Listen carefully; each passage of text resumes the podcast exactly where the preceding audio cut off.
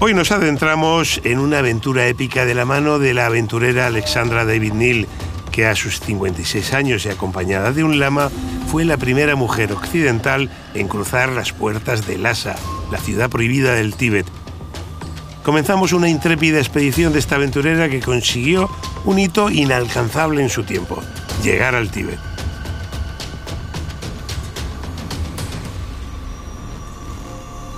Soy Paco Nadal y esto es Diario de a bordo, Grandes Expediciones, un podcast original de National Geographic. Ojalá mucha gente se una a esta gran expedición y nos ayude a preservar nuestro planeta y nuestro futuro, porque otro planeta es posible. Me acompaña en esta gran aventura hoy María José Rubio, nuestra exploradora e historiadora de cabecera. Hola María José, ¿qué tal? Hola Paco, feliz de estar aquí. Y un lujazo, me acompaña también Rosa María Calaf, periodista, corresponsal, alguien que ha viajado casi más que la protagonista de nuestro podcast de hoy. Rosa, ¿qué tal? Bienvenida. Hola, hola, encantadísima de estar con vosotros y de hablar de viajes y de hablar de esta y de mujeres viajeras. claro, gran referente. Ya lo creo. Estamos a punto de ser testigos de una aventura extraordinaria. A pocos kilómetros de Lhasa, en el Tíbet, una refinada mujer de la sociedad francesa está a punto de profanar las puertas de esa ciudad. Estamos en la época del Charleston, en 1924, pero nuestra aventurera no lleva un vestido ajustado con flecos de seda. Bajo sus harapos de vagabundo, oculta una pistola y está dispuesta a enfrentarse a cualquier riesgo con tal de llegar a su destino, de conseguir su objetivo, la ciudad prohibida de Lhasa. Si tienes el valor y curiosidad necesarios, únete a nuestra tripulación. Contaremos con la mejor brújula, las anotaciones que los exploradores han dejado en sus diarios de a bordo y que nos harán viajar al pasado, hasta Tierra Virgen. Bienvenidos a Diario de a bordo, grandes expediciones. Y recuerda que también puedes disfrutar con más historias de exploraciones y aventura en el canal National Geographic y en Disney Plus.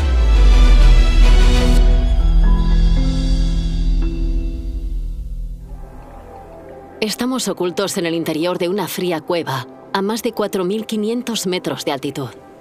Desde que partimos de la antigua ciudad china de Lijiang, han pasado más de tres meses y casi 2.000 kilómetros de caminatas. Hemos evitado las rutas principales caminando hasta 15 horas diarias por las cimas nevadas. Tormentas de nieve, ventiscas heladas, puertos de más de 5.000 metros, barrancos abismales donde solo peligrosos puentes colgantes nos separaban de la muerte. Incluso alguna pantera hambrienta se cruzó en nuestro camino. Para no levantar sospechas, nos hemos prevenido de pedir cobijo en las aldeas, los tibetanos son gentes muy curiosas y preguntonas, y podrían haber revelado nuestra verdadera identidad a las patrullas coloniales británicas que prevenidas nos acechan para expulsarnos del país.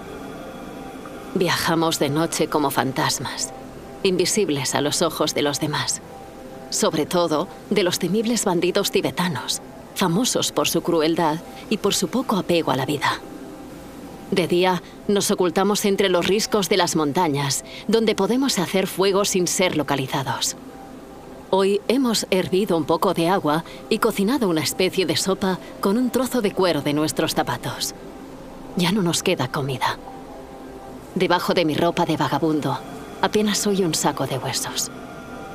Para pasar de incógnito, he cubierto mi cara con ceniza de cacao imitando la tez oscura de las mujeres tibetanas, que acostumbran a untarse el rostro con manteca y hollín. También llevo una peluca hecha con pelo de yak, que previamente he teñido con la tinta china que uso para redactar mis cartas. Mi compañero de viaje, Apur Yonden, se hace pasar por mi hijo. Y para relajar nuestra desgraciada situación, se burla de mi aspecto diciendo que me parezco a la viuda de un chamán. Ni siquiera puedo reírme. La piel se tensa sobre los huesos. Y el dolor aparece revelando partes de mi cuerpo que nunca antes había notado. Pero solo un deseo tan profundo como estos valles o el hambre me empuja hacia mi destino. Lhasa y los secretos ocultos de su palacio budista. He recorrido un Tíbet que los exploradores no conocen y he contemplado rincones extraordinarios que superan en esplendor todo lo que había visto hasta entonces. La historia que acabamos de escuchar pertenece a la aventurera Alexandra David Neal, la primera mujer occidental en entrar en la ciudad prohibida de Lhasa, en el remoto Tíbet de 1924.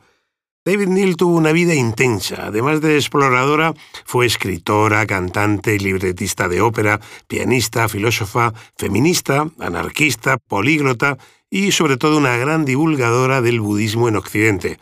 Para esta mujer el viaje, la exploración de nuevos territorios, era un veneno para el que no encontró ni quiso encontrar ningún antídoto. Pero sobre todo Alessandra David Neal tenía un espíritu indomable, era una mujer valiente. Es casi imposible resumir la personalidad y el legado intelectual de David Neal. Una parte importante de su vida, dedicada a sus viajes y su filantropía, quedó reflejada en la abundante correspondencia enviada durante 40 años a su esposo, Philip Neal, su amigo fiel y confidente de todas sus aventuras.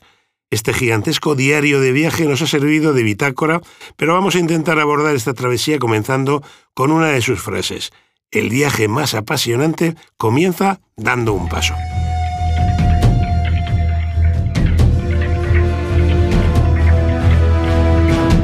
Para continuar este viaje, para dar ese primer paso, tenemos a nuestras dos invitadas de hoy, a María José Rubio y a Rosa María Calaf.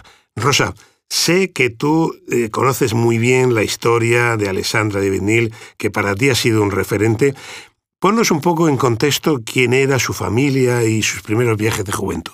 Eh, sí, realmente estas viajeras, ¿no? que fueron tan olvidadas por la, por la historia, pues eh, sí fueron, y creo que son, y siguen siendo, y me temo que lo van a ser siempre, eh, grandes referentes, precisamente por esas enormes dificultades que, tuvieron que vencer. ¿no?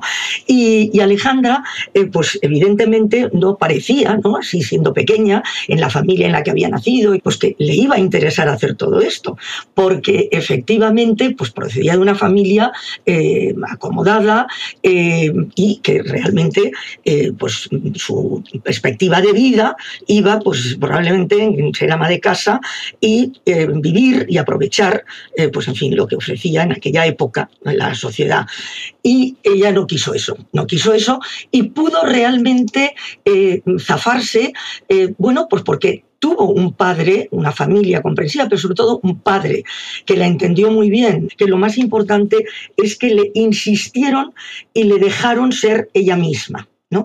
Y hay frases de, su padre, eh, bueno, pues que realmente eh, dicen claramente esa intención, ¿no? Cuando le dice, por ejemplo, que vive tu vida lo más intensamente que puedas, ¿no? Vive cada instante como si fuera el último, Así que ese entorno familiar privilegiado pues, le permitió hacer lo que, lo que hizo. Y para mí, realmente, salvando todas las distancias y con un respeto enorme, ¿no? pues la referencia me ha venido porque me he sentido muchas veces identificada con ella, pese a que cuando yo empecé a viajar, por supuesto, pues mucho, mucho después, eh, las cosas eran más fáciles, pero eran más fáciles logísticamente. No lo eran para nada ¿no? en el imaginario colectivo de aquella España ¿no? de, los años, de principio de los años 60 donde realmente una niña, una adolescente, que, a la que le fuera permitido viajar sola al extranjero, pues era tremendamente insólito. Y mi familia pues me envió, por ejemplo, a los 14 años ya a hacer un curso de verano a Francia, después al año siguiente a Estados Unidos eh, y posteriormente pues con 18 años recién cumplidos pues me fui en autostop dos meses por Europa. ¿no?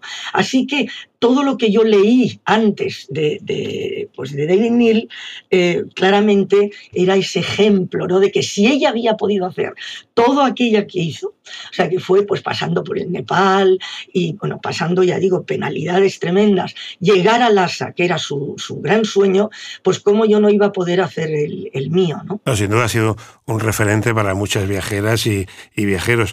Y además la influencia del padre, que tú lo has dicho ahora mismo, Rosa, es muy importante en su vida. Claro, no, no, en esa época de una mujer no se esperaba eso, pero es que tampoco un padre fuera tan, tan avanzado eh, como para no solo no cortar, cortarle las alas, sino animarla, ¿verdad, María José? Eso es. Alexandra se educa en un ambiente libertario, con un padre anarquista, eh, bueno, que la, que la, lleva realmente a ver eh, los fusilamientos en, en, la comuna, en París, y desde muy jovencita ya tiene este espíritu totalmente de libertad, feminista y totalmente a contracorriente de lo que se estaba viviendo.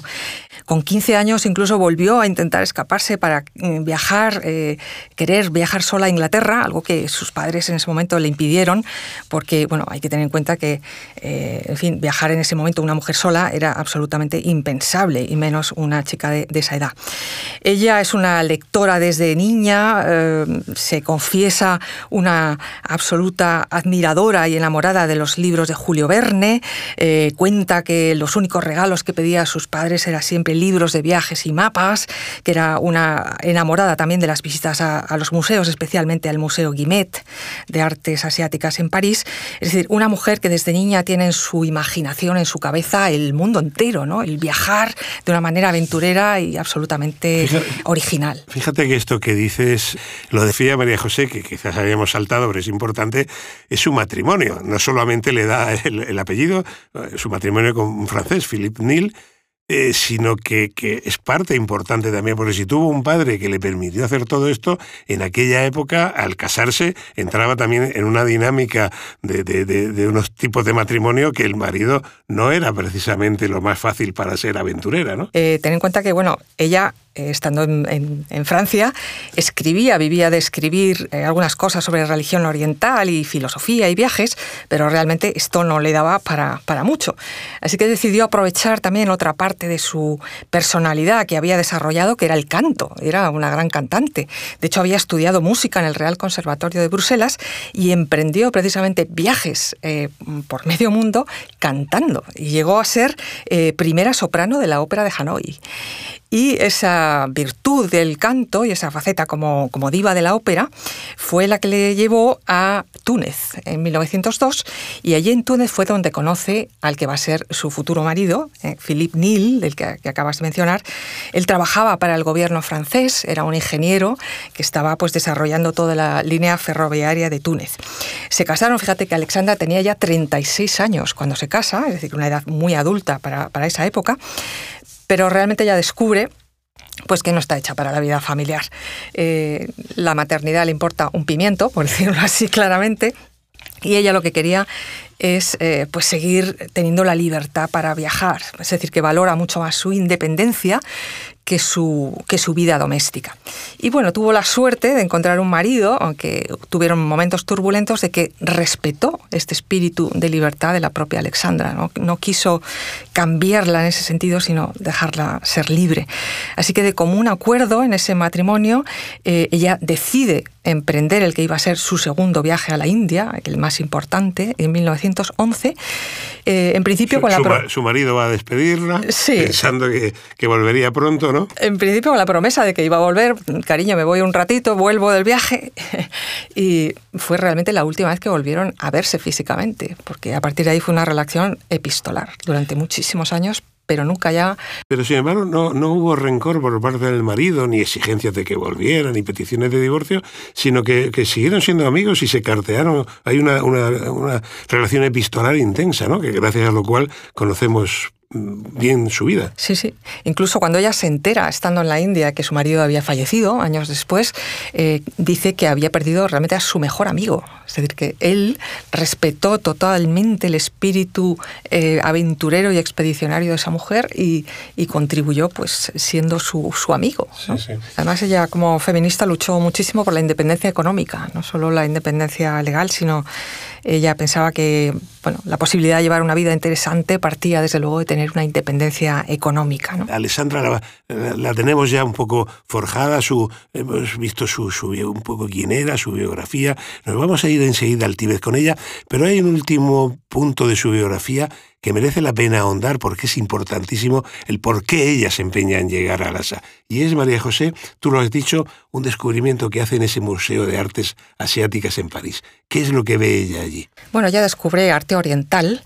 De hecho, ella es de las primeras conversas al budismo del París de su tiempo. De hecho, ella es una de las cosas que cuenta, ¿no? que eh, bueno, era un ave rara en el sentido de que era la única persona que realmente eh, practicaba el budismo en el París de su época. Eh, eso le hace a ella fascinarse por, esas culturas orientales que, está leyendo en los libros y que ve representadas en, en el arte.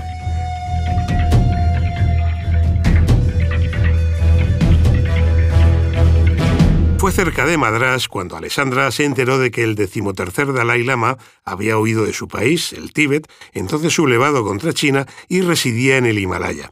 Y a partir de ese momento no paró hasta encontrarse con él. El Dalai Lama se negaba a conceder audiencias a mujeres extranjeras. Sin embargo, Alexandra había conseguido cartas de presentación de altas personalidades del mundo budista y el Dalai Lama debieron de intrigarle porque inmediatamente dijo que sí, que tendría mucho gusto en hablar con Alexandra. Y efectivamente, Alexandra consiguió una audiencia con el Dalai Lama en 1912. Del encuentro se pueden citar sus propias palabras. A su alrededor encontré una corte extraña de eclesiásticos vestidos de sarga granate oscuro, raso amarillo y brocado de oro, que contaban historias fantásticas y hablaban de un país de cuento de hadas. Aunque al escucharles tuviera en cuenta la exageración oriental, instintivamente presentí que detrás de las lejanas cumbres nevadas existía un país distinto a todos. Inmediatamente se apoderó de mí el deseo de llegar hasta él. El encuentro provocó en ella una profunda curiosidad por el Tíbet y ya no pararía hasta alcanzar su capital, Lhasa, cuyo acceso estaba prohibido a los extranjeros. A su llegada a Nepal en 1912, el Marajá la obsequió con elefantes para recorrer el país y así llegó a Sikkim, un estado al norte de la India que limita con el Tíbet y Nepal. Allí Alexandra quedó fascinada por los glaciares y las miles de especies de flores silvestres. También se sintió atraída por los numerosos senderos empinados que conducen a monasterios budistas. Y en este pequeño reino del Himalaya conoció a alguien muy importante en esta historia, a Apur Jongden. Rosa, cuéntanos quién era Apur Jongden y por qué fue tan importante en esta historia del Tíbet y Alessandra de Vinil bueno, era un chaval, era un, chaval muy joven, eh, tenía me parece que más o menos unos 14 años y, conectó muy bien con ella y fue el que la acompañó, es decir, que sin él probablemente eh, pues no hubiera podido llegar a, a Lhasa, ¿no? Y, realmente él, se hacían pasar, lo, hacía pasar por su hijo, ¿no? Eh, me hace mucha gracia cuando, cuando recuerdo esto y cuando recuerdo haber leído lo que ella comenta, ¿no? Sobre este personaje tan clave en su historia hasta el punto de que después se lo llevó con ella cuando regresó a Europa, ¿no? Y, vivió con ella y de hecho, bueno, pues hasta murió antes que ella, si no recuerdo mal.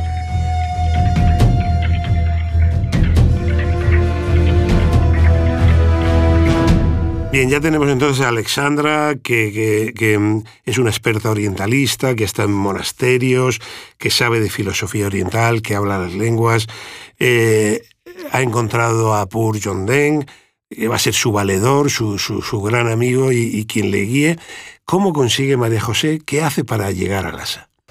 Bueno, Lhasa estuvo siempre, hemos escuchado, en el punto de mira de, su plan, era su auténtica eh, obsesión. Así que urdió un plan muy, muy bien tramado con este Yongden, que se hizo pasar por su hijo.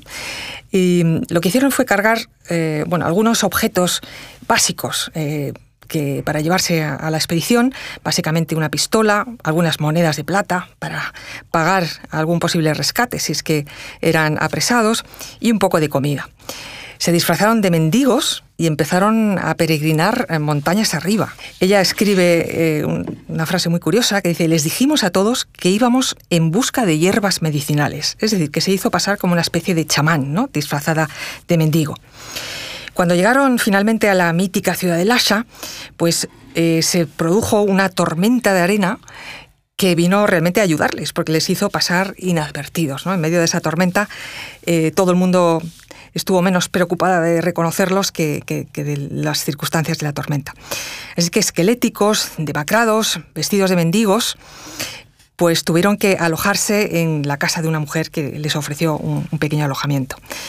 La verdad es que fue un viaje épico porque estuvo ocho meses para lograrlo, recorriendo más de 2.000 kilómetros a pie por el Himalaya. De tal forma que podemos decir que en 1924 Alexandra David Neal se convirtió en la primera mujer occidental en entrar en Lhasa, la capital de Tíbet. Que son dos nombres eh, que cualquier viajero excita su imaginación, ¿no? Lhasa y Tíbet. A mí me gustaría también apuntar de Alexandra no solo su faceta viajera, sino que además se convirtió en una auténtica experta en budismo. De hecho, ella estuvo allí en, la India, eh, bueno, en Nepal, retirada varios eh, años en monasterios, tradujo tratados budistas con la ayuda de, este joven tibetano que la acompañaba, Yongden, y realmente cuando regresó a Europa eh, pasaba por ser la única persona acreditada realmente en Francia para poder hablar con conocimiento de causa del Tíbet y del budismo. Es decir, ella experimentó con muchísima profundidad todos los secretos del budismo y se convirtió en una auténtica experta en esta, en esta religión oriental. Y hoy su casa es un museo, se puede visitar y, es toda una referencia. Sí, sí. Y, realmente qué maravilla, ¿no? Que efectivamente pues, se, valorara ¿no? ese conocimiento profundo eh, que tenía pues, del budismo, como, como, como decías, eh, María José, y, bueno, a mí me da tanta envidia, ¿no? Pensando ahora la cantidad de gente que habla de todo y no sabe casi nada de lo que habla. Así que, que, francamente, sí que es una, una maravilla recordarla. Cuando ella falleció, que fueron 14 años después de, de John Deng, pidió que las cenizas de ambos fueran arrojadas al Ganges. Y así tengo entendido que se hizo y reemprendieron un, un nuevo viaje juntos.